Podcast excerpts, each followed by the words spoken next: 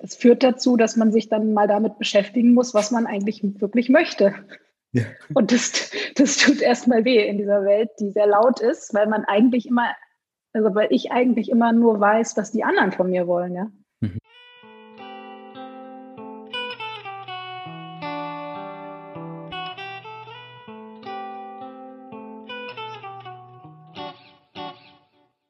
Hey, herzlich willkommen bei einer weiteren Folge von Was mit Sinn. Heute spreche ich mit Luisa Scheel über Sinn in ihrem Leben, vor allem in ihrem Berufsleben. Mein Name ist Bent Neumann, ich bin Mindset Coach und wünsche mir, dass möglichst viele Menschen Sinn in ihrem Leben finden. Mit diesem Podcast möchte ich Geschichten von ganz normalen Menschen aus meinem Umfeld in die Öffentlichkeit bringen und ermutigen und inspirieren. Auch Luisa hat irgendwann angefangen, sich stärker mit ihrer Sinnsuche auseinanderzusetzen. Nach dem Abitur ging es für Luisa um Freiheit und letztlich Erfolg. Irgendwas mit Medien war ihr wichtig. Und damit ging es schon in die Studienwahl. Seitdem hat sie verschiedene Berufe ausgeübt und immer wieder auch den Arbeitgeber gewechselt. Immer oder lange war aber die große Karriere in ihrem Fokus. Diese hat sie letztlich sogar auch erlebt oder erlebt sie immer noch. In den letzten Jahren habe ich eine Veränderung bei ihr wahrgenommen. Sie wirkt ruhiger, nicht mehr ganz so getrieben und letztlich auch fröhlicher. In dem Gespräch wollte ich herausfinden, wie sich ihre Einstellung zum Berufsleben und vor allem zu sich selbst über die Zeit veränderte und was sie mittlerweile sagen lässt, dass sie nicht mehr am Nehmen, sondern vielmehr am Geben ist, wenn sie über ihre Arbeit spricht. Sie erzählt uns von einem beeindruckenden Moment der Klarheit auf einer Weltreise allein an einem Strand auf einer Insel und wie stark die Stimmen im Außen sie lange, lange getrieben haben. Außerdem erklärt sie, was sie letztlich zum Zen-Buddhismus gebracht hat und wie sie immer mehr ihrer eigenen Stimme folgen kann. Ich finde, es ist ein ganz wunderbares, sehr authentisches und eigentlich auch ziemlich lustiges Gespräch entstanden, bei dem ich ganz viel Freude wünsche. Mehr Informationen zu Luisa und zu meinen Coaching-Angeboten rund um das Thema mehr Sinn im Berufsleben findest du in den Show Notes. Und nun, Ton ab! Liebe Luisa, herzlich willkommen zu unserem Gespräch bei Was mit Sinn. Hallo Bent. Schön, dass du dabei bist, schön, dass du dir Zeit nimmst. Ich freue mich, mit dir gemeinsam eine Reise durch dein Leben zu machen. Ein aufregendes Leben mit viel, vielen verschiedenen Etappen schon, mit viel, viel Erkenntnissen. Das weiß ich. Und ich bin total happy, darüber heute mit dir zu sprechen und diese Erkenntnisse so ans Tageslicht zu holen. Wie geht's dir vielleicht zu Beginn, bevor, ja, bevor wir das tun werden? Ja, erstmal vielen lieben Dank. Ja, ich freue mich, heute hier zu sein und ich freue mich vor allem, mein eigenes Leben zu reflektieren mit dir gemeinsam und bin ganz gespannt, was das, ja, auf welche Reise wir da gemeinsam gehen werden. Mhm. Also Schön. Vorfreude, Vorfreude. Wir haben ja gerade kurz die Augen geschlossen mhm. bei unserem Gespräch und ich fühlte so in mich rein und da äh, fühlte ich so ganz viel so Kribbeln und Aufregung und Neugier und Vorfreude. Cool. Das hört sich super an. Super, dann, dann lass uns doch direkt mit dieser Vorfreude gemeinsam auf, auf Tour gehen. Erzähl uns doch mal ganz kurz, du bist in einer ziemlich spannenden Phase gerade, das weiß ich. Erzähl uns doch mal vielleicht ganz kurz, wo du so stehst und was diese Phase für dich gerade so ja, besonders macht und auch vielleicht auch ein bisschen herausfordert. Ja, sehr gerne. Als du gerade sagtest, du befindest dich in einer spannenden Phase, habe ich gerade so überlegt, wann habe ich mich eigentlich nicht in einer spannenden Phase befunden. Ja. Und das fand ich dann irgendwie wieder ganz äh, spannend. Ähm, ja, wo stehe ich gerade? Hm, also ich habe Anfang des Jahres einen relativ großen ja, Jobwechsel hinter mir. Das heißt nicht unbedingt, dass, es, äh, dass ich den Job offiziell gewechselt habe und mich für einen neuen Job beworben habe, sondern ja, ich habe eine Agentur gegründet vor sechs Jahren, eine Content-Marketing-Agentur und diese Agentur wurde aufgekauft von einer größeren Agentur. Passiert ja gerade relativ häufig im Agenturumfeld, dass da Agenturen sich konsolidieren, um im Grunde genommen die Weltherrschaft zu übernehmen. Ja. Mhm. Und ähm, ja, da wurden wir von einer äh, englischen Agentur aufgekauft Jellyfish und ich war Geschäftsführerin in Deutschland von der Agentur. Und von einem zum anderen Tag hatte ich dann, das war so mein erster Impuls, meinen Job verloren. Mhm.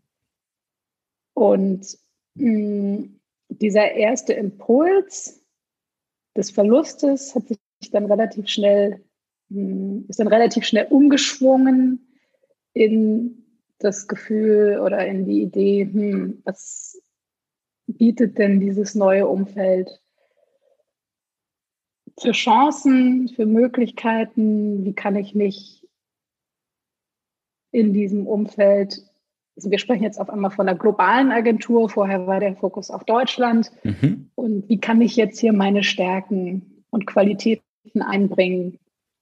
Denn für diejenigen, die es vielleicht an der Stelle noch nicht so einen Prozess durchgemacht haben, oft ist es ja bei Übernahmen so, dass einige ja, Positionen hm, wegfallen, andere finden neue Positionen und ähm, es gibt also es gibt jetzt nicht so vorgefertigte Positionen in dem neuen Konstrukt mhm. und daher ähm, geht es jetzt gerade darum, sich selbst irgendwo neu zu erfinden, sich eine eigene Position zu schaffen und das ist teilweise oder das bringt ein Gefühl von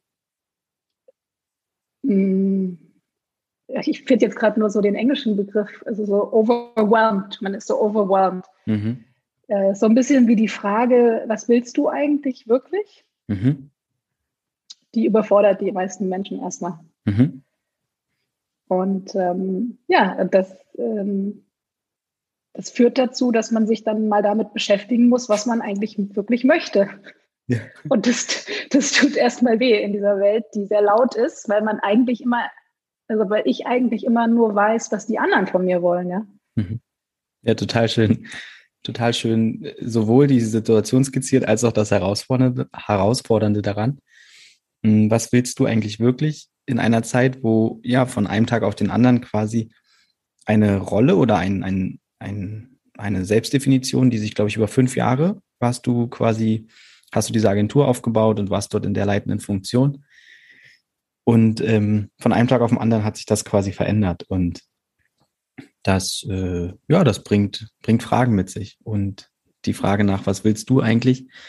Das ist, das ist eine, die immer wieder ja total, letztlich total spannende Gespräche, wenn man, du hast gerade schon gesagt, wenn man schafft, dass die Lautstärke von außen eigentlich diese Frage, also dass die nicht überschattet wird, sondern mit der Frage wirklich in sich geht und dann entstehen da spannende Gespräche.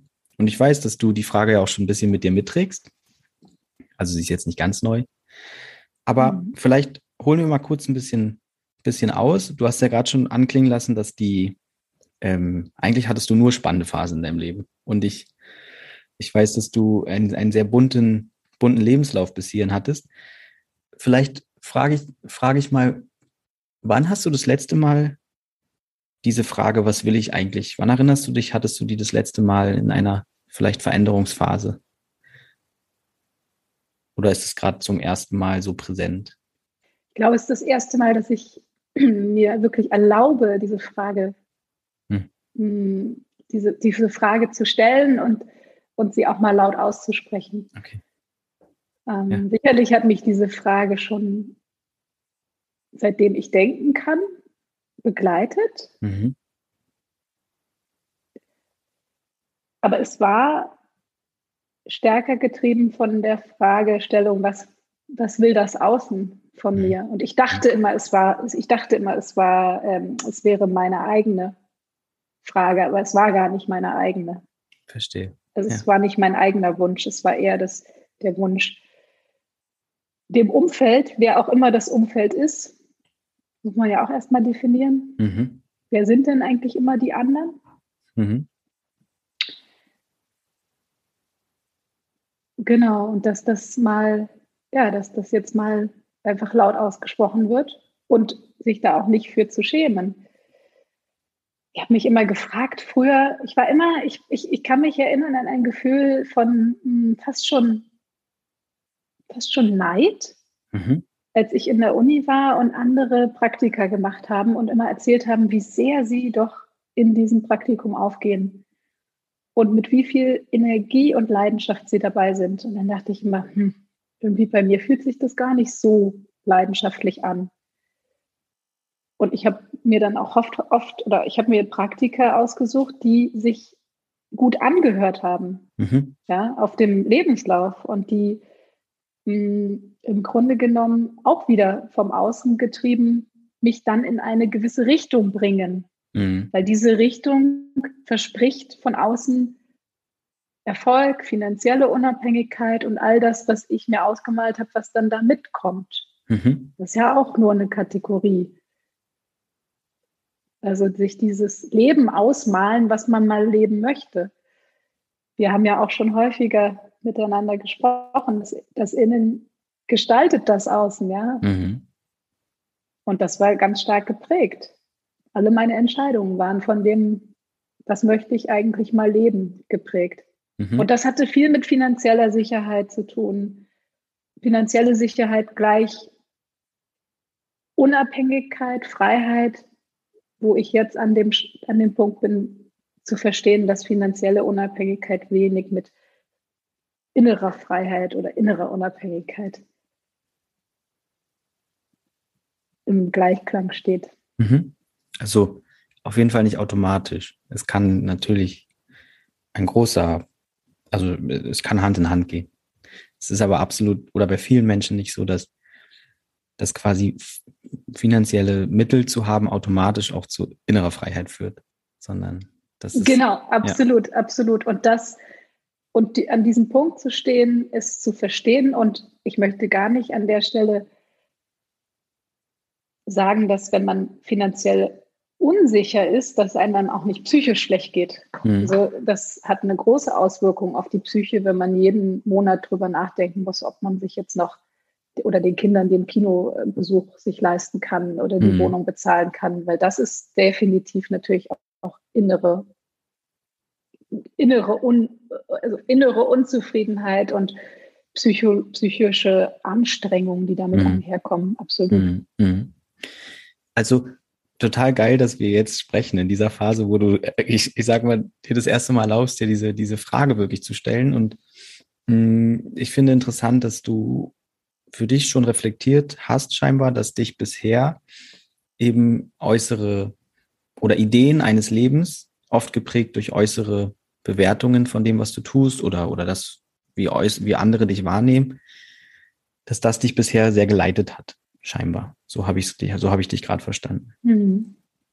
Und ähm, vielleicht nimmst du uns einmal kurz mit auf diese Reise, weil ich weiß, dass viele, die, die zuhören, ähm, sich eigentlich ja auch wünschen, diese Frage, was will ich eigentlich, ähm, ehrlich zu beantworten. Und vielleicht für sich gar nicht so doll identifizieren können, noch nicht, dass sie das oft vielleicht noch gar nicht machen. Also so, ich weiß nicht, hätten wir vor ein paar Jahren diesen Podcast aufgenommen, hättest du die Aussage vielleicht auch noch nicht so getroffen, dass dich da immer wieder haben eben auch andere Stimmen eigentlich Entscheidungen treffen lassen. Vielleicht hilft es den Zuhörenden und uns, nochmal so zu verstehen, wie, wie, wie, wie hat das eigentlich bei dir stattgefunden? Also wie war denn, sah denn dein Leben bis hierhin aus? Du hast wahrscheinlich irgendwann mal mit Studienwahl oder davor oder danach ja angefangen, dir so eine Idee deiner Zukunft zu spinnen. Das habe ich gerade rausgehört. Mhm. Und wie, mhm. und wie ging es dann weiter oder was waren dann so Schritte und wo hattest du den Eindruck, ähm, lohnt es sich vielleicht mal kurz reinzugehen und um so zu realisieren, ah, da war ich vielleicht wieder ein bisschen getrieben von anderen Stimmen. Mhm. Ja, sehr gerne. Also ich habe BWL studiert. Mhm. Klar, klassisch. klassisch jetzt in meiner Gedankenwelt natürlich. Ja, ja. Ähm, ich hatte nie Druck von zu Hause. Also ich glaube, das ist auch nochmal wirklich wichtig zu sagen. Ähm, meine Eltern waren nie die anderen mhm. die irgendetwas von mir erwartet haben. Mhm. Das ist ja häufig umgekehrt, dass häufig Eltern auch da so ein Treiber sind. Bei mir war es vollkommen losgelöst. Also mhm. ich, ich durfte, konnte, sollte studieren, was ich studieren wollte. Es gab nie Druck irgendwas mal zu sein. Es gab nie Druck, finanziellen Erfolg nach Hause zu bringen. Als ich meinen ersten Job als Unternehmensberaterin zugesagt bekommen habe, sagte mein Vater, was ist denn das überhaupt, Unternehmensberatung? Kann ich gar nichts mit anfangen, hört sich aber irgendwie witzig an. Vielleicht noch so viel dazu zu sagen. Mein Vater war Arzt und Philosoph und Pianist. Also er kam eigentlich aus einer ganz anderen Welt. Ja? Mhm. Und ähm, mhm. das war auch eine Welt immer, wo ich natürlich immer eine Tür, ich hatte immer eine Tür in diese Welt und mhm. habe auch immer in diese Welt reingeschaut und habe auch mich stark in diese Welt angezogen gefühlt, habe aber nichtsdestotrotz gewählt, BWL zu studieren. Und mir war auch relativ schnell klar, ich, ich muss ins Ausland gehen, ich möchte ein Doppelstudium machen. Ähm, ich möchte an eine private Business School gehen. Jetzt kommt die große Frage, warum? Weil ich mir da irgendwie ausgemalt habe, da würde ich besonders gute Kontakte machen, da würde ich besonders gute Möglichkeit haben, in einen Job einzusteigen ich wusste gar nicht, in was für einen Job ich eigentlich einsteigen wollte, aber ich wusste, dass dieses Netzwerk und dieses Konstrukt mir Möglichkeiten gibt, die ich hm, vielleicht so nicht bei einem Studium an einer staatlichen Uni haben könnte. Mhm. mhm. Auf jeden Fall habe ich mich dann beworben und habe mich dann für die Doppeldiplom-Studiengänge beworben über Stipendien weil ich mir irgendwie auch dachte, naja, jetzt dafür Geld ausgeben ist ja irgendwie auch doof. Lass mich doch mal schauen, ob, mhm. ob man das ja irgendwie auch kostenlos äh, erreichen kann. Und hatte dann, ähm, hatte Glück, vielleicht war da auch, äh, äh, war sicherlich auch Qualifikation dabei, aber irgendwie bin ich immer sehr stark von dem Gedanken getrieben, dass ich Glück habe. Mhm. Ähm, und habe mich da beworben und es war ein deutsch-französischer Doppeldiplom-Studiengang. Zu dem Zeitpunkt hatte ich einen Freund in Frankreich, mhm. schon seit mehreren Jahren. Und von dem hatte ich wahnsinnig gut gelernt, Französisch zu sprechen. Mhm. Und eins der großen Aus Auswahlkriterien waren gar nicht so die Noten, sondern war die, waren die Sprachkenntnisse. Und es haben sich fünf Leute beworben, zwei davon haben nicht äh, Französisch gesprochen und drei Plätze gab es. Und dann wurde mir das, das Studium an der ESCP in Paris finanziert, plus ich habe noch eine, eine monatliche Unterstützung bekommen. Und das war, ja, das war der erste Schritt ins Ungewisse. Mhm. Denn da kam dann wirklich, dann, dann kam da quasi die nächste Stufe hinzu und zwar auch wieder vom Außen getrieben. Ich hatte das Gefühl, alle wussten an dieser Business School, was sie mal machen wollen, mit welchem mhm. Job sie mal anfangen wollen. Und es gab genau zwei äh, Lebenskonzepte, Unternehmensberater und Investmentbanker. Mhm. Mit beiden konnte ich mich wenig, wenig identifizieren, aber ich dachte mir irgendwie, wenn das jetzt hier alle machen, dann müsste ich ja auch vielleicht in diese Richtung gehen. Mhm. Und dann saß ich und habe mich da gequält in Finanzvorlesungen. Habe auch, äh, glaube ich, viel von meinen Nachbarn kopiert in den Klausuren, mhm. weil ich gar nicht verstanden habe, was ich da eigentlich mache. aber habe dann dieses Studium ähm, habe dann dieses Studium äh, ja, er, er, erfolgreich abschließen können nach zwei mhm. Jahren in, in, in Frankreich. Aber ich will nur so viel sagen, es war wieder so stark vom Außen getrieben. Ja. Und alle erzählten dann, ich habe jetzt meinen, ich, alle hatten natürlich auch schon einen ersten Job, bevor sie das Studium überhaupt fertig gebracht haben. Ähm, an der staatlichen Uni nehmen sich die Menschen dann auch erstmal Zeit und dann guckst du erstmal und vielleicht machst du dann noch eine Reise und dann hast du vielleicht nach einem Jahr den ersten Job. Da hatten dann alle schon sechs Monate vor Studienende einen Job, mhm. was wiederum auch wieder in mir den, äh, den äh, Kampfgeist ja, aktiviert hat. Und da hatte ich auch einen Job, drei Monate, bevor ich das Studium fertig äh, abgeschlossen hatte. Hatte aber noch nicht mal meine ähm, Masterarbeit geschrieben. Mhm. Ja. Und durfte dann in einem Job anfangen, wo ich überhaupt keine Ahnung hatte, worum es geht. Und es mhm. hat mich auch überhaupt nicht interessiert, worum oh. es geht. Mhm. Aber das Gehalt war gut, ja. Mhm. Das war für mich ja so das erste Kriterium. Und dann mhm. saß ich bei Bearing Point in einer SAP-Unternehmensberatung. Mhm. Prozessberatung. Ja, und dann saß ich in so einem dunklen Büro am Kudamm. Erster Arbeitstag im Anzug und es hat sich einfach richtig schlecht angefühlt. Mhm. Es hat sich einfach richtig schlecht angefühlt und ich hatte überhaupt keine Ahnung, was ich da mache oder was ich da überhaupt machen sollte. Und dann wurde ich nach Schweden berufen, mein erster Auftrag. Mhm. Und dann durfte ich immer mit meinem Köfferchen nach Schweden jede Woche reisen, nach Stockholm und eine ähm, Telekommunikationsfirma beraten. Ich kann dir bis heute nicht sagen, was ich dort gemacht habe in diesem Job. Wahrscheinlich hast du total souveränen Auftritt hingelegt, gelächelt, Witze gemacht. genau, so war es dann auch ein wenig. Nur, dass ich nach fünf Monaten gesagt habe, nee, also okay. das fühlt sich absolut nicht, das fühlt sich absolut nicht richtig an. Mhm. So habe ich mir das nicht vorgestellt. Das kann jetzt nicht sein, dass mein Leben vorbei ist nach der Uni. Mhm. Und habe dann den ganzen Mut zusammengefasst und habe dann ähm, eine Kündigung geschrieben. Mhm. Und dann rief mich auch relativ schnell mein ähm, Vorgesetzter an und sagte, wie, warum? Also es wäre doch jetzt nach sechs Monaten, das könnte man doch nicht tun. Das wäre doch nicht gut für den Lebenslauf, einfach mhm. zu gehen. Und es wäre doch so, also es hätte doch so unglaublich gut gepasst und er hätte so viel in mir gesehen und so viel Potenzial und will mich unbedingt weiterhaben. Da habe ich gesagt, du pass auf, sehr schön für den Lebenslauf, aber ich mache jetzt eine Weltreise. Ja. Mhm. Da hat er gesagt, ach geil, finde ich cool. da hat der Mensch in ihm gesprochen. Okay. Genau, ich will auch, ich will mhm. auch, habe ich so rausgehört. Und ähm, genau, und dann bin ich ähm, und da, da kam, glaube ich, schon so die erste Stimme auf. Also du hast ja vorhin gefragt, war es so das erste Mal, dass du dir diese Frage mhm. so aktiv stellst? Und da kam aber schon so auf, so nee, das ist es nicht. Mhm. Und dann habe ich ein One-Way-Ticket gebucht und habe im Freundeskreis rumgefragt, wer hat Lust? Und da hatten auch schon viele, gerade waren an dem Punkt, Studium, mhm. äh, Arbeitswelt, Einstieg. Da gab es dann so einige, die zu dem Zeitpunkt reiselustig Lust hatten auf dem, auf dem Abenteuer, ja. Mhm. Aber es war, es ist jetzt zehn Jahre her,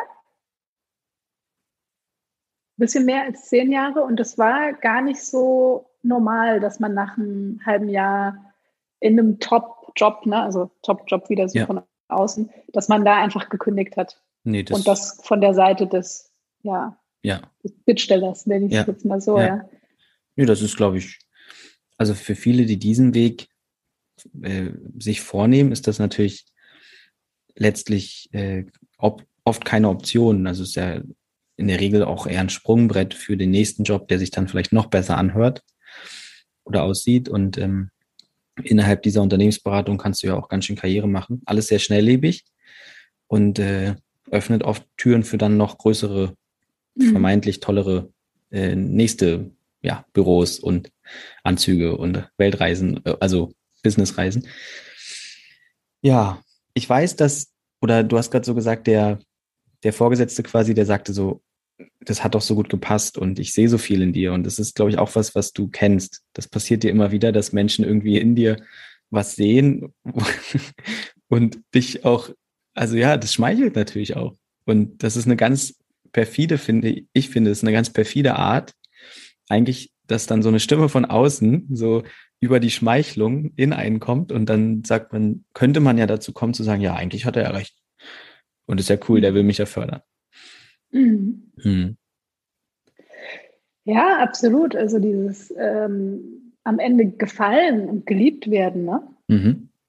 Ähm, das ist ja, also das braucht ja auch erstmal ein bisschen Zeit oder es brauchte bei mir Zeit, das überhaupt zu sehen, mhm. Wie sehr ähm, wie sehr ich auch über die Bestätigung aus dem Außen mir Kraft ziehe. Mhm. Mhm. Das gesehen werden, ja, das gesehen werden in der, in der Massengesellschaft und darüber dann seine ein, eigene Einzigartigkeit wieder zu mhm. rechtfertigen. Ja. Mhm. Mhm. ja. Das braucht erstmal Mut, das sich einzugestehen. Mhm. Ja, mhm. absolut, absolut. Ja, und oft wollen diese Menschen, oder du hast gerade auch gesagt, eigentlich hast du rausgehört, ich will auch die Weltreise machen. Und das ist, das habe ich auch sehr oft erlebt, dass Menschen, wenn ich Entscheidungen getroffen habe oder einfach auch von meinen Entscheidungen erzählt habe, dass ich dann immer wieder auch gespürt habe, ah, okay, das ist etwas, was sich jemand anders vielleicht nie getraut hat oder was äh, einfach Sehnsüchte in, anderen, in anderen geweckt hat. Und dann kam die eine oder, hat die eine oder andere Aussage, die vorher vielleicht mich irritiert hat, auch auf einmal mehr Sinn ergeben. Also dann war das so. Mhm. Ähm, absolut, absolut. Ich, mhm. das heißt, bis zu dem Zeitpunkt hast du, wenn, wenn, wenn ich dich so nach Sinn in deinem Leben gefragt hätte, dann war der, war, war die Antwort wahrscheinlich irgendwas in Richtung, ähm, naja, einen, einen guten Job und irgendwie Sicherheit slash Freiheit. Oder wie hätte die Antwort gelauten, gelautet? Ja, also Vielleicht hättest du mich auch angeguckt auch, und gesagt, wie Sinn? Was willst du von mir? Ja, ja, ja, ja, absolut. Also die, die Sinnfrage, so wie sich das heute viele jüngere Menschen im Studium, hm. nach dem Studium stellen, war bei mir eher geprägt von einem, ich würde sagen, rationalen, funktionalen Konstrukt. Hm. Wie kann ich meine hm, oder wie kann ich mein Wohlbefinden in dieser Welt verbessern mhm. über finanzielle Sicherheit, da einhergehend vermeintliche Freiheit mhm. und irgendwo auch immer, hm, wie kann ich in diesem Raum noch größtmöglich Möglichkeiten für mich irgendwie ausschöpfen, ja, damit mhm. ich eine gute Zeit habe. Mhm. So, ne? Also was, wie kann ich mir eine gute Zeit machen? Mhm. mhm. Und dann bist du auf Weltreise gefahren? One-Way-Ticket? Und One-Way-Ticket, genau. Ja, Südamerika. Wie? Südamerika. Mhm. Indien und dann Südostasien. Mhm.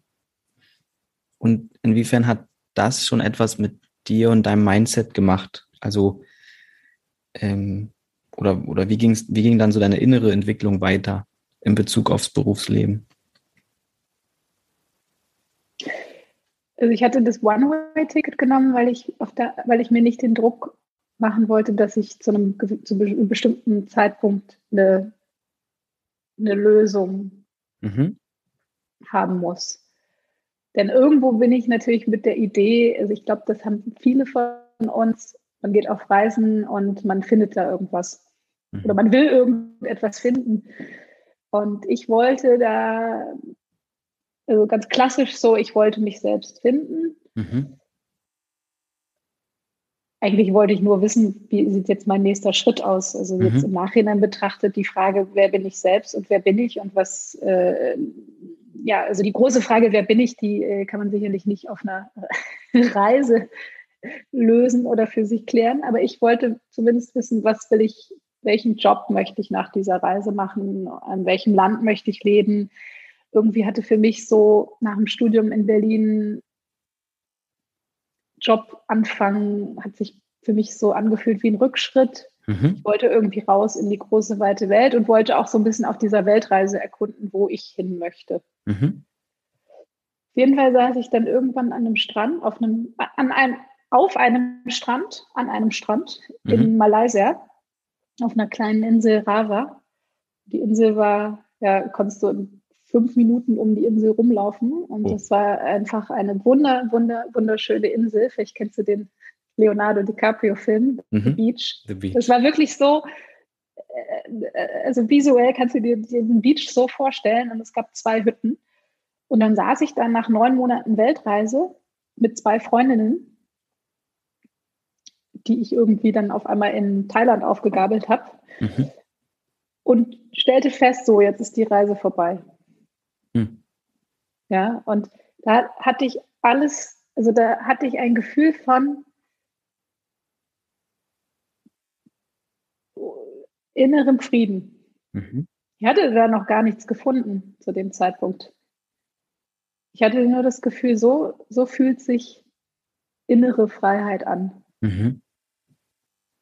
War das das erste Mal, dass du das, dieses Gefühl so benennen konntest oder überhaupt wahrnehmen konntest?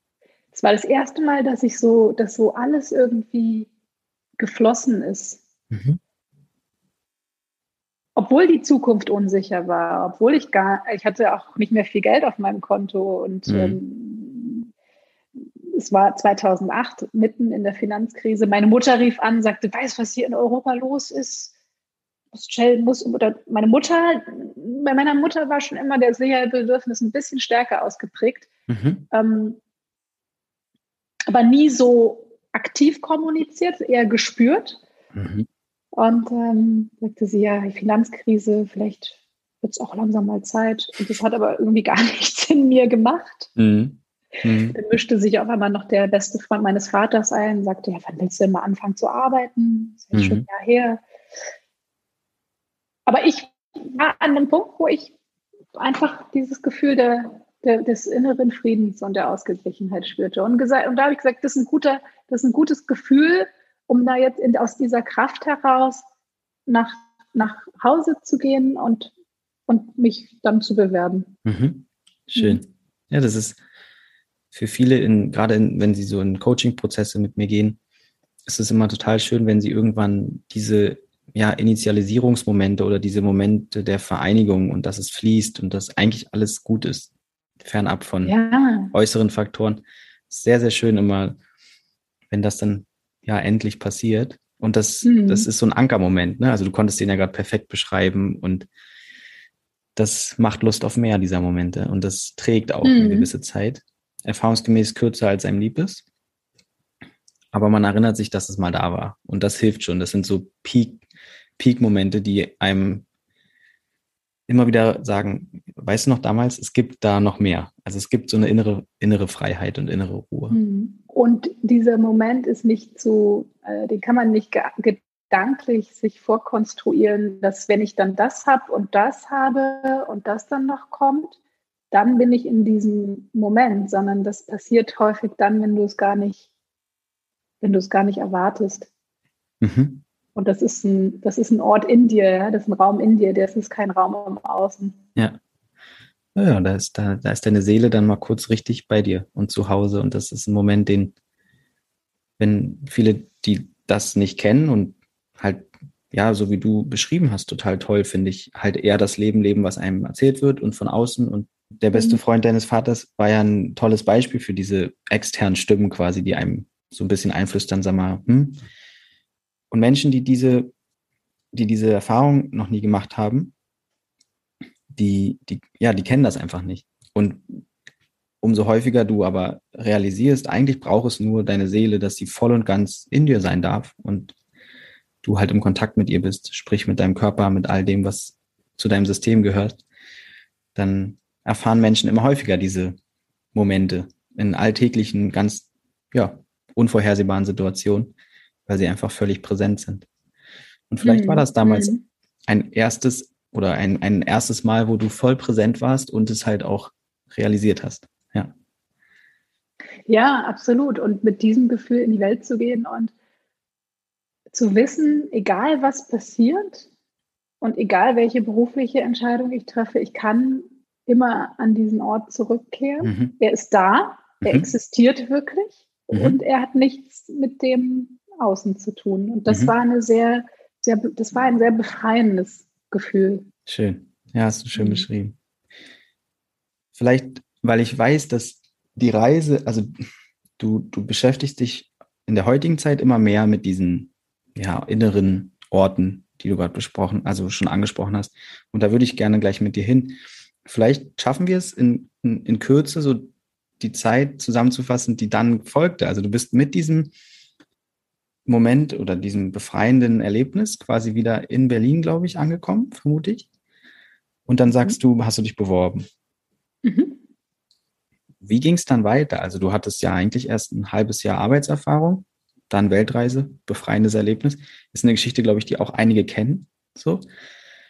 Und dann mit diesem, ja, mit dieser Idee, ach krass, es gibt auch was in mir, was irgendwie Ruhe ausstrahlt und so. Und dann wieder in die hektische, mhm. fordernde kapitalistische Welt. Wie war das für dich? Ja, also mit dieser inneren Ruhe und Stärke habe ich mir dann wirklich die Frage wieder gestellt, was möchte ich? Mhm. Was möchte ich eigentlich? Wirklich und habe dann meinen ganzen Mut zusammengenommen und habe gesagt, ach, vielleicht will ich gar nicht in der Wirtschaftswelt arbeiten. Also nicht so, wie ich es mir eigentlich vorgestellt habe. Und dann habe ich gesagt, ach, jetzt bin ich zwar mit dem Studium fertig, aber ich probiere jetzt, ich mache jetzt einfach mal noch ein Praktikum. Mhm. Und habe mich irgendwie sehr stark hingezogen gefühlt zu der Welt, zu der, ähm, zu der Welt des, ähm, ja, zur Medienwelt. Mhm. Und habe mich dann als ähm, Redakteurin beworben in Singapur mhm. ähm, für eine, ja, für eine, für eine, für ein Praktikum. Auf der einen Seite wollte ich mehr Asien, mhm. da habe ich irgendwie Blut geleckt, und auf der anderen Seite habe ich gesagt, so jetzt probiere ich mal was aus, wo ich mich hingezogen fühle, mhm. weil ich aber absolut keine Ahnung habe, ob ich das kann. Mhm. Und dann habe ich dieses Praktikum bekommen. Dann kam irgendwie noch das Leben dazwischen. da habe ich mich verliebt in einen Italiener. Sagen, meistens hat, hat, diese Aussage was mit Liebe oder Kinderkriegen oder so zu tun. Ja. Richtig, äh, als ich das Praktikum zusagte in, ähm, in, in, in, Singapur, lernte ich dann meinen Ex-Freund kennen mhm. und ähm, auf einmal hat sich das gar nicht mehr so gut angefühlt, ans andere Ende der Welt zu gehen. Mhm. Er lebte in Italien und dann habe ich das Praktikum verkürzt. Mhm von sechs Monaten auf drei Monate und habe dann das Praktikum in Berlin beendet, in der Politikredaktion von Reuters. Mhm. Und ähm, ja, habe dann am Ende des Praktikums mit meinem damaligen Chef zusammengesessen und er sagte, also du hast viele Talente, aber ich weiß nicht, ob es das Schreiben ist. Okay.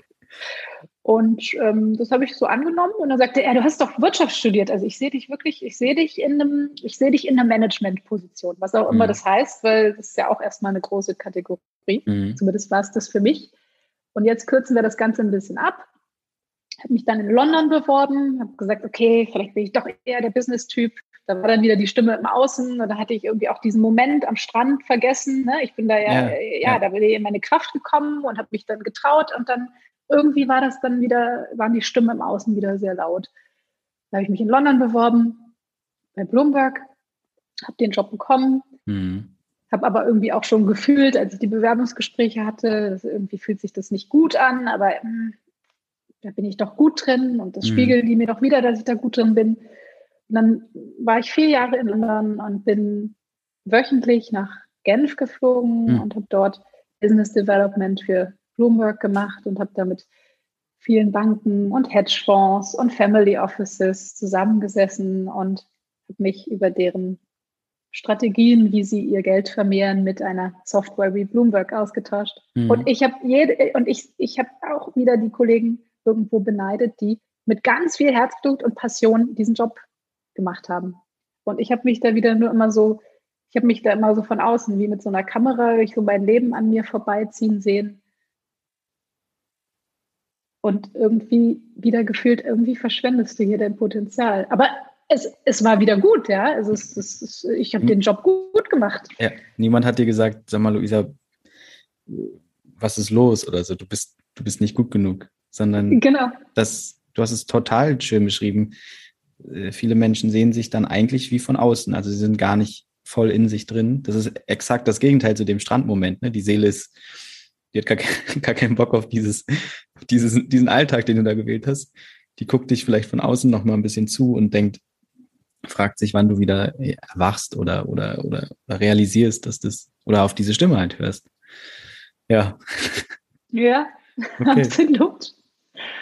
Ja, und dann vier Jahre später habe ich wieder meinen ganzen Mut zusammengenommen und das war diesmal nicht aus einem, aus einem ich würde sagen, aus einer Stärke, aus einer inneren Stärke heraus, sondern einfach aus einer totalen Frustration in diesem Job und diesem Leben gefangen zu sein. Mhm. Und einfach aus einer, ja, also irgendwo eine mutige Entscheidung, ähm, aber eher aus einer Verzweiflung heraus getroffen. Mhm. Mhm.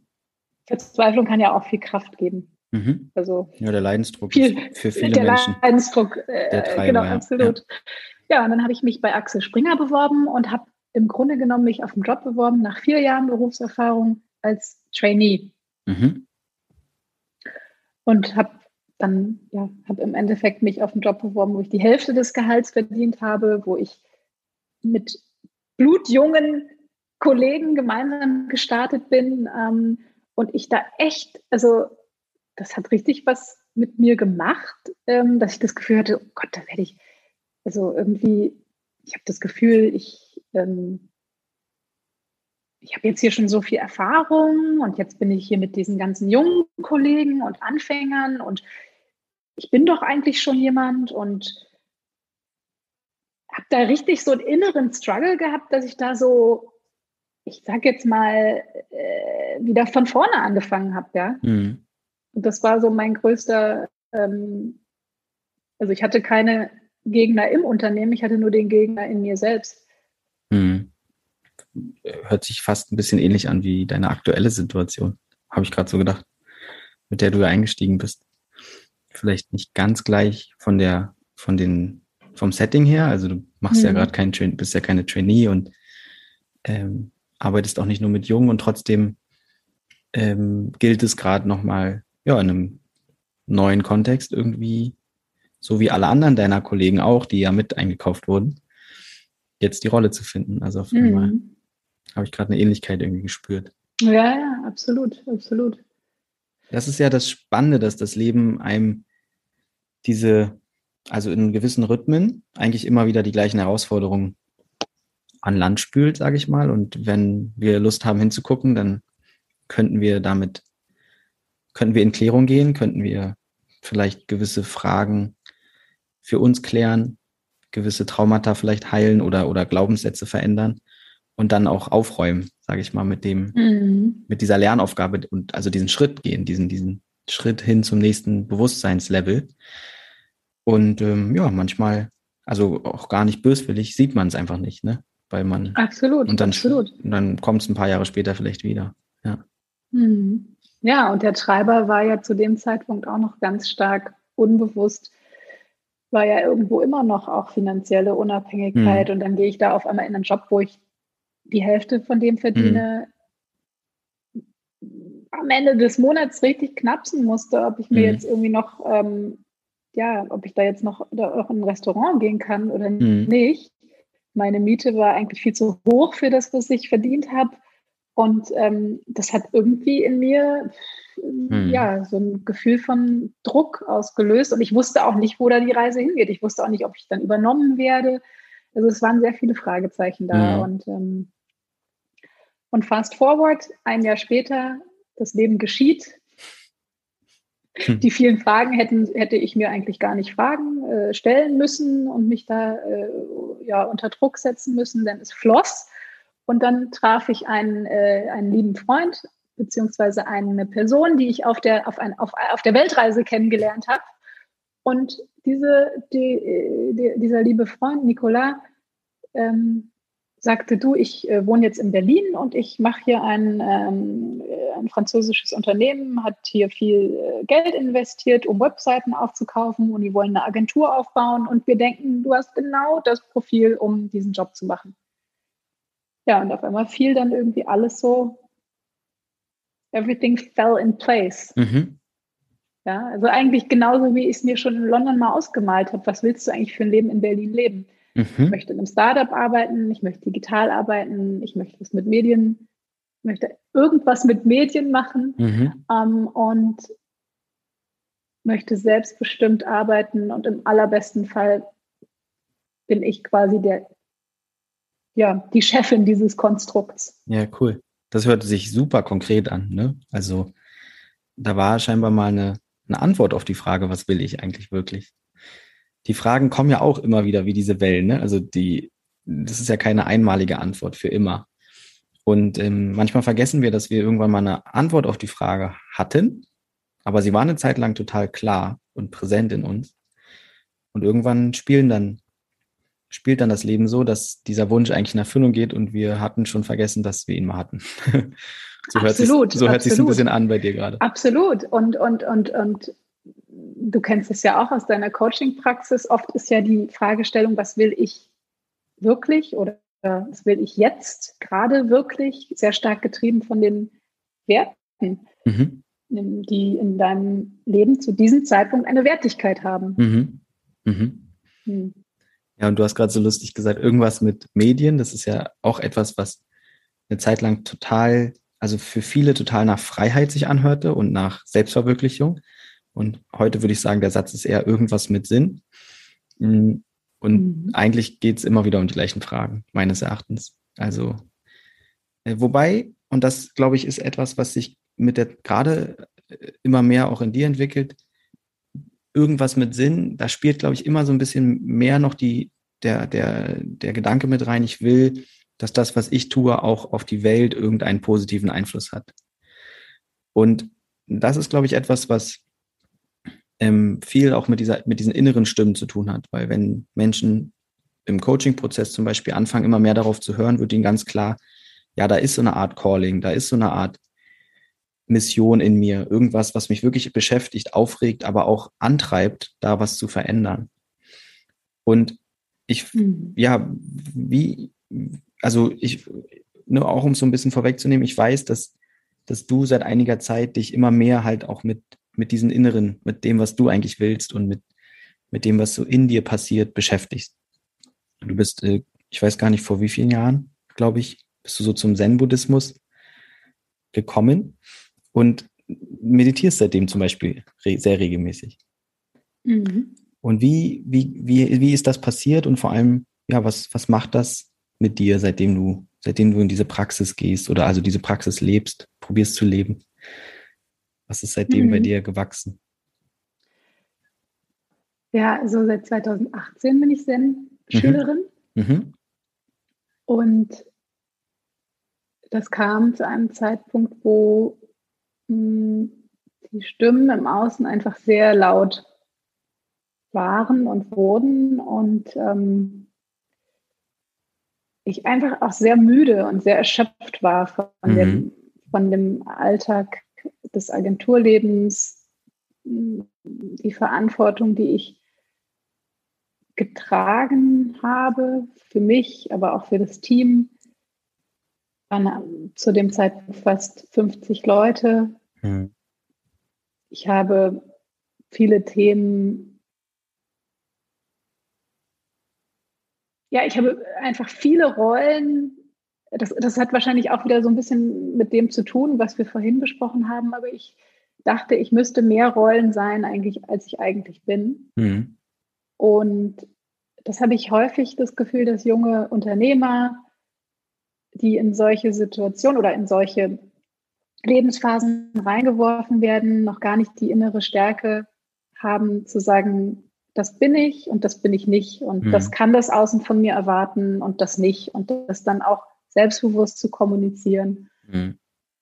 Und das war dann natürlich für jemanden wie mich schwieriger, der sehr stark vom Außen getrieben mhm. wurde, dann mhm. darf mich auch abzugrenzen. Und 2018 war dann ein Moment, wo ich sehr müde war und irgendwo überfordert mit dem Leben, was ich gelebt habe. Und da hat sich einfach hat alles nach mir geschrien, nach Ruhe. Mhm. Und da war ich auf einer, auf einer Party und unterhielt mich mit einem Bekannten und der sprach von einem Zen-Kloster in Deutschland. Mhm. Und für mich war immer so, also ich wusste schon immer, ich möchte mal, ich möchte mal in ein Schweigekloster, ich möchte mal einen Vipassana, also ein Zehntages äh, mhm. Schweigeretreat äh, daran teilnehmen. Aber ich wusste, äh, oder für mich war das irgendwie immer was, was ich mal in Asien machen würde. Mhm. Und dass das so in Deutschland möglich ist, war mir zu dem Zeitpunkt noch nicht bewusst. Und dann sagte er, ja, es gibt den Benediktushof ähm, in, bei Würzburg. Da gibt es ein Zen-Kennenlernwochenende. Meine Freundin hat das gemacht. War eine tolle Erfahrung. Mhm. Ja. Und dann habe ich mal ganz äh, vorsichtig gegoogelt. Hm. und äh, ja, und habe mich dann, ich glaube, zwei Monate später bin ich dann dorthin gefahren im November. Cool. Und ja, erste, ja, was war so das erste Gefühl, was ich mitgenommen habe von so einem Zen-Schweigewochenende? Stille ist ganz schön laut. Ja, ich, ich, ich, ich glaube, hättest du mich gefragt, hätte ich das gerade gesagt. Also man hat es dir, oder ich, ich habe es gespürt, dass das so dass die Erkenntnis war. Ja, ist für viele Menschen so, wenn mal, also ja, das Außen ist ja auch nur laut, weil es im Innen bei uns so laut ist. Also wir, wir, wir ziehen ja auch an oder äh, spiegeln oder das Außen spiegelt uns ja. Das heißt, du ja. hast, du warst eigentlich konfrontiert mit der Lautstärke in dir auf einmal. Hm, ja, hm. absolut.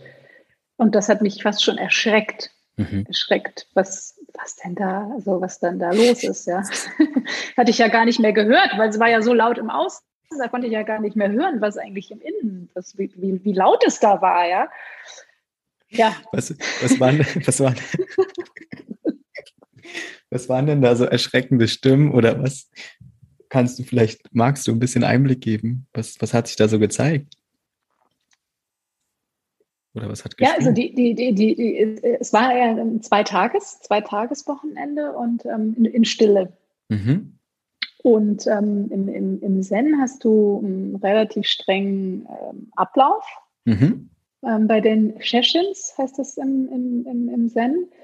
Und ähm, du meditierst 15 ähm, bis 25 Minuten, kommt so ein bisschen auf die ähm, auf das Zen-Kloster an. Da gibt es unterschiedliche Herangehensweisen. In diesem waren es 15 Minuten. Also du stehst um 4 Uhr morgens auf, gehst erstmal raus, ähm, machst eine, eine Gehmeditation, Kinhen. Wir liefen dann alle um diesen Baum. Es war verdammt kalt im November. Mhm. Und ähm, die Idee ist es beim Gehen nur zu gehen und nicht zu denken. Ja, mhm. Im Zen geht man, wenn man geht, man ist, wenn man ist und man mhm. äh, man sitzt, wenn man sitzt. Das hatte aber irgendwie gar nicht funktioniert bei mir. Wir liefen immer um diesen Baum rum im Kreis. Mhm. Und ich, ich, ich, ich wartete immer auf diesen Moment der Erleuchtung. Ich bin dann natürlich sehr ambitioniert an diese zwei Tage rangegangen, dachte, nach zwei Tagen hast du Erleuchtung gefunden, weißt, wo es jetzt lang geht. Ich hatte in den ersten, im ersten Tag dachte ich eigentlich nur über meine E-Mails und To-Do-Listen nach. Mhm. Und dann irgendwie noch über den, dem muss ich noch das Bescheid sagen. Da habe ich ja schon lange nicht mehr, der hat doch noch Geburtstag. Also es waren wirklich mhm. total oberflächliche Gedanken, die alle aufgeräumt wurden an der Oberfläche. Mhm. Ähm, genau, also nach den Gehmeditationen machst du Sitzmeditationen, Gehmeditationen, Sitzmeditationen, das wechselt sich den ganzen Tag ab. Zwischendurch hast du ähm, natürlich Frühstück und Mittagsessenspausen. Pausen und dann ähm, gibt es äh, Aktivitäten, also Aktivitäten, die dich ähm, ja, ins Tun bringen, wie zum Beispiel das Kapok-Zupfen. Und das Kapok-Zupfen, ich weiß nicht, ob du Kapok kennst, das ist so eine mhm. Art, mh, hm, so eine Art Baumwolle, die ähm, muss man erstmal zupfen, um dann damit die Meditationskissen zu stopfen. Und dann saß in diesem Raum, wir waren zu viert, saß dieser eine Typ, ja, der mich einfach so genervt hat, wie er, wie der diese Baumwolle gezupft hat. Und der war so, der war so aggressiv dabei, ja. Und der mhm. zupfte und zupfte. Und ich wurde so wütend auf diesen Typen. Und der arme Kerl, der konnte gar nichts dafür. Das war die ganze Zeit meine eigene angestaute Wut, ja, über das, über das, das Leben, wie ich es führte oder wie unbewusst ich es geführt habe. Und mhm. dieser Kerl war dann zwei Tage, wurde der dann mein, ähm, ich sag mal, mein, äh, mein Spiegelbild. Ja. Ich konnte nur noch diesen Herrn sehen, wie der erst entweder wild zupfte oder wie aggressiv der ging oder wie, wie wütend der meditierte. Auf Perfekt. jeden Fall Perfekt. Es war, äh, es war wunderschön, äh, wie, wie man dann das, die, das, das äh, im, im Außen wieder sucht. Ne? Ja. Die, äh, ja, das du Problem im Außen. Das, also, es ist ja auch einfach, es, wir, wir werden ja gespiegelt. Und deswegen ist es eigentlich total schön, dass es außen, also es gibt uns permanent Indizien dafür, was bei uns im Inneren eigentlich los ist. Und äh, du hast gerade, du hast vorhin gesagt, dir wurde rückgemeldet, das Talent Schreiben ist nicht so. Aber äh, als du das gerade so beschrieben hast, ich hatte so das Gefühl, jetzt geht ein Film los. Also so Drehbuchautorin oder überhaupt Geschichten erzählen, das würde ich dir jetzt mal als Talent rückmelden. Ich fand das gerade total schön beschrieben, wie du, wie du in diesem Raum sitzt und einfach völlig aggressiv in dir. Und ja, mittlerweile weißt du, es war eigentlich die ganze Zeit nur du. Es warst nur du. Richtig, richtig. Ja. Und das war die erste schöne Erkenntnis, ja. Mhm. Dass dann ein langer Weg vor mir liegt und immer noch liegt, mhm. das war mir zu dem Zeitpunkt gar nicht bewusst. Also ich hatte, wie ich dir gesagt habe, na, ich dachte, ich komme da hin und nach zwei Tagen bin ich erleuchtet.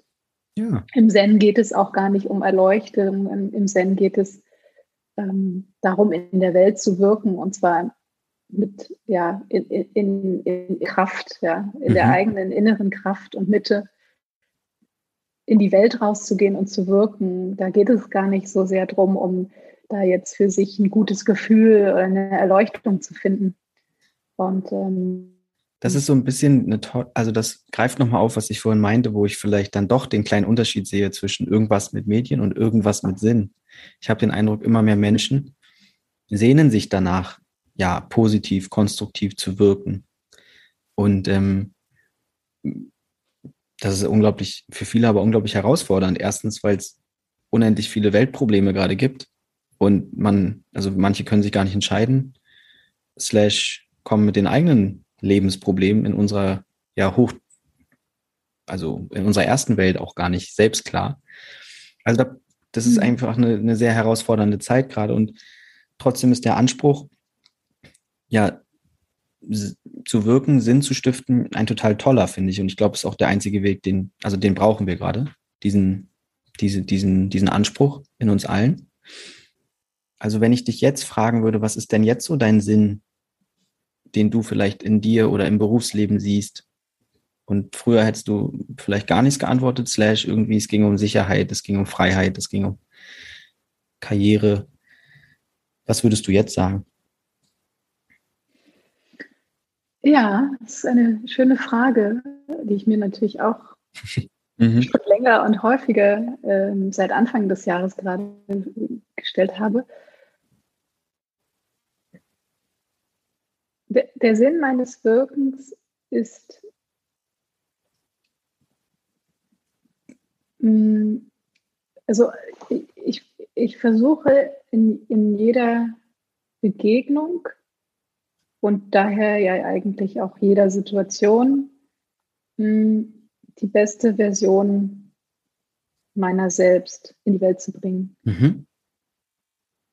Und wer, was jetzt natürlich diese beste Version ist, ist ja ein sehr, auch wieder eine sehr individuelle Fragestellung, aber ich kann sie zumindest damit ähm, unterstützen, zu sagen, ich agiere aus einer Kraft und aus einer inneren Stärke heraus. Mhm. Und wie finde ich diese Kraft und diese Ruhe in mir? Die finde ich über die Meditation. Mhm.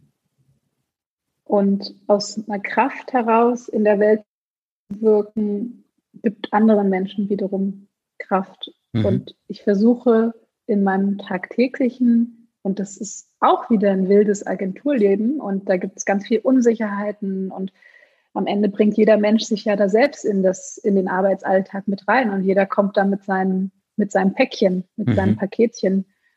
Und wenn ich am Ende des Tages sagen kann, ich konnte vielleicht über diese Begegnungen, die ich mit anderen Menschen habe, mein eigenes und deren Leben ein bisschen freudvoller machen, Mhm. dann ist das für mich der Sinn, den ich, den ich zurzeit oder den ich lebe. Wow. Das ist weit weg von, von noch vor ein paar Jahren scheinbar. Wow. Also das hat fast was. Ja. Also die Begegnung als ein Moment, in dem du gibst, so hört sich es gerade an, und in dem du ja. eben ja auch ja fast schon Dienst. Also du bist dann da und du willst gerne, dass Menschen, die mit dir zusammen sind, auch ähm, ja mehr Freude empfinden in dem Moment oder am Leben. Wow, das, das ist richtig berührend zu hören. Ja, also es ist, das, das hast du schön zusammengefasst. Es, es ist vom Nehmen ins Geben. Mhm. Es ist umgeschlagen und alle Selbsterfahrungen, die ich früher für mich gemacht habe, um mich besser zu fühlen, äh, hat sich mittlerweile verändert in ein, wie kann ich andere Menschen unterstützen, sie auf ihrem Weg begleiten und für sie da sein. Und das mhm. geht nur aus einem Ort, aus einem Kraftort heraus. Das geht nicht aus einem Ort heraus des Schmerzes und des mhm. Leidens. Mhm. Und dieser Kraftort ist in dir. So verstehe ich dich. Genau, und mhm. dieser Kraftort ist in mir. Ja. ja. Wow. Also das, das ist quasi etwas, was ich immer wieder mit Menschen erleben darf und mich total berührt, wenn aus diesem Nehmen mehr ein Geben wird und wenn dieses Geben aber wirklich aus einer ein Herzensanliegen ist und aus einer Kraft kommt, aus einer Ruhe, aus einer Klarheit und nicht aus einem aufgescheucht wie wilde Hühner. Scheiße, hier muss ja überall mal geholfen werden, weil eigentlich brennt es überall.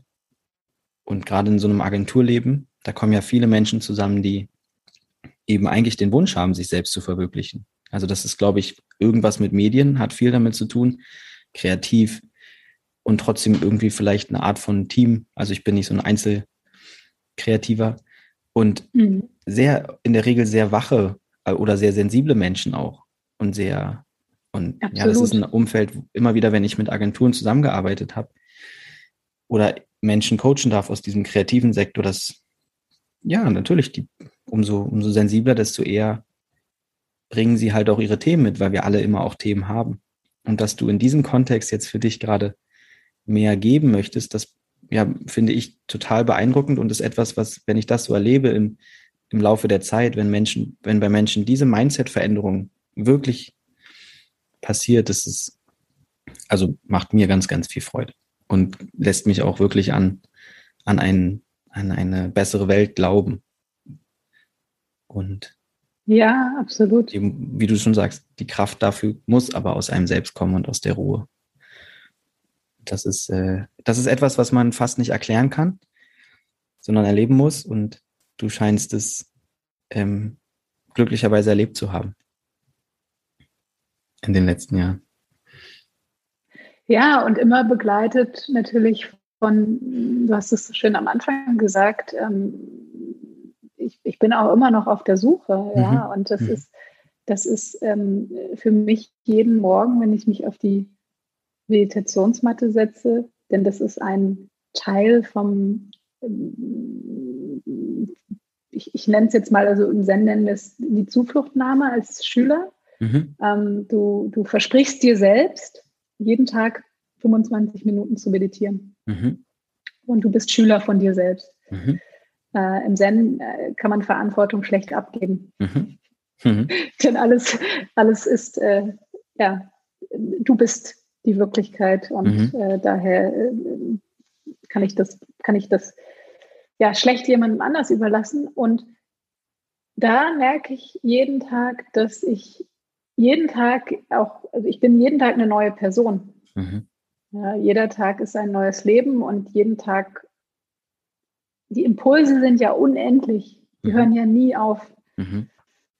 von außen. Mhm. Und diese aber bewusst wahrzunehmen, was passiert heute, wie fühle ich mich heute und dann damit bewusst in den Tag zu gehen, das ist ja ein großes Geschenk, weil du übernimmst wieder das Steuer in deinem Leben ja. und du bist nicht Spielball vom Außen. Mhm. Ist schön, wenn man sein eigenes Auto fährt. Ja, ja, absolut. Hast du toll gesagt. Mensch, das ähm, ist eine beeindruckende, finde ich, Entwicklung. Und ähm, ich weiß, dass du auch vorsichtig und trotzdem tust du es, anfängst als Coach dich gerade ausbilden zu lassen, slash du hast schon eine Ausbildung ähm, abgeschlossen und du bietest auch Coachings an. Ich finde, das sollte auch hier gesagt sein. Ähm, das ist etwas, was ich auch immer wieder erlebe mit Menschen, die ich hier interviewen darf oder mit denen ich zusammenarbeite, dass mit der Reflexion oder diesem ja, bewusster werden oft auch der, der Wunsch besteht, anderen dann auch ganz klar als Helfer gegenübertreten zu können oder als helfende Instanz oder Medium. Und dann ist Coach natürlich in unserer heutigen Zeit ein passendes Medium dafür und das, da, das ist etwas, was sich auch gerade bei dir entwickelt. Dafür will ich hier gerade auch einfach einmal werben und auch wir werden, finde ich, diese Seite und auch die vom, vom, von der Zen-Schule oder diesem Kloster, finde ich, könnten wir auch verlinken in den Show Notes. Ja, unbedingt, ja. unbedingt. Ja. Und dafür wünsche ich dir alles, alles Gute und vor allem, dass du, ja, diese einfach bei dir bleibst und, und auch diese herausfordernde Phase, von der du am Anfang gesprochen hast, jetzt, ja, genau mit dem ähm, meistern kannst, nämlich auf dich zu hören und in deiner Kraft zu bleiben und nicht so doll dich lenken zu lassen durch andere Stimmen. Ja, vielen hm. Dank. Wie geht's dir, wie geht's dir jetzt? Du hattest am Anfang von viel Vorfreude gesprochen. Was, was geht jetzt durch ja, dich? Ich fühle mich gerade, ähm, als wäre ich einmal mit der Achterbahn gefahren. Mhm. Ja? Mhm. Weil ich jetzt auch nochmal all diese Lebensphasen gerade mit dir gemeinsam durchlebt mhm. habe und irgendwo auch rückblickend finde oder fühle, dass ich schon ganz schön viel war eine ganz schöne Menge, durch, ja. durch, durchlebt habe. Ja, habe ich auch gedacht. Und irgendwie auch recht stolz bin, ja. Äh, mhm. Wie mhm. man, ja, wie, wie man so das Dickicht im Urwald auch einfach äh, so mit einer Machete so weg, ja. wegschneidet, um dann die Lichtung zu sehen, ja. ja. Und dann ja. hast du sicherlich auch mal wieder Urwald, ne? Und dann kommt wieder Licht und das einfach so als ein Teil des Lebens mhm. zu akzeptieren und es fließt, ja. Alles mhm. fließt. Und Super. das ist schön.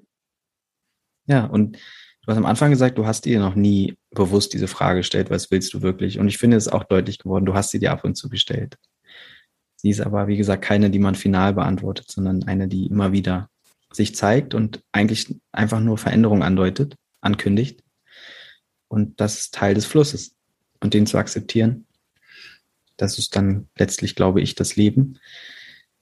Luisa, vielen Dank für deine Offenheit, für deine Zeit und ja, die Bereitschaft, damit anderen Leuten zu, vielleicht zu helfen, ja, mehr auf die eigenen Stimmen zu hören und weniger sich vom Außen reinreden, ablenken, wie auch immer zu lassen. Ja, vielen Dank an dich und vielen Dank für deine Inspiration, dieses Gespräch so in den Fluss zu bringen. Sehr, sehr gerne. Fiel mir sehr leicht. Ich musste auch viel lachen. Klasse. Hab einen wunderschönen Tag noch und genieß diese Stimmung. Ja, danke dir. Wünsche ich dir auch. Tschüss.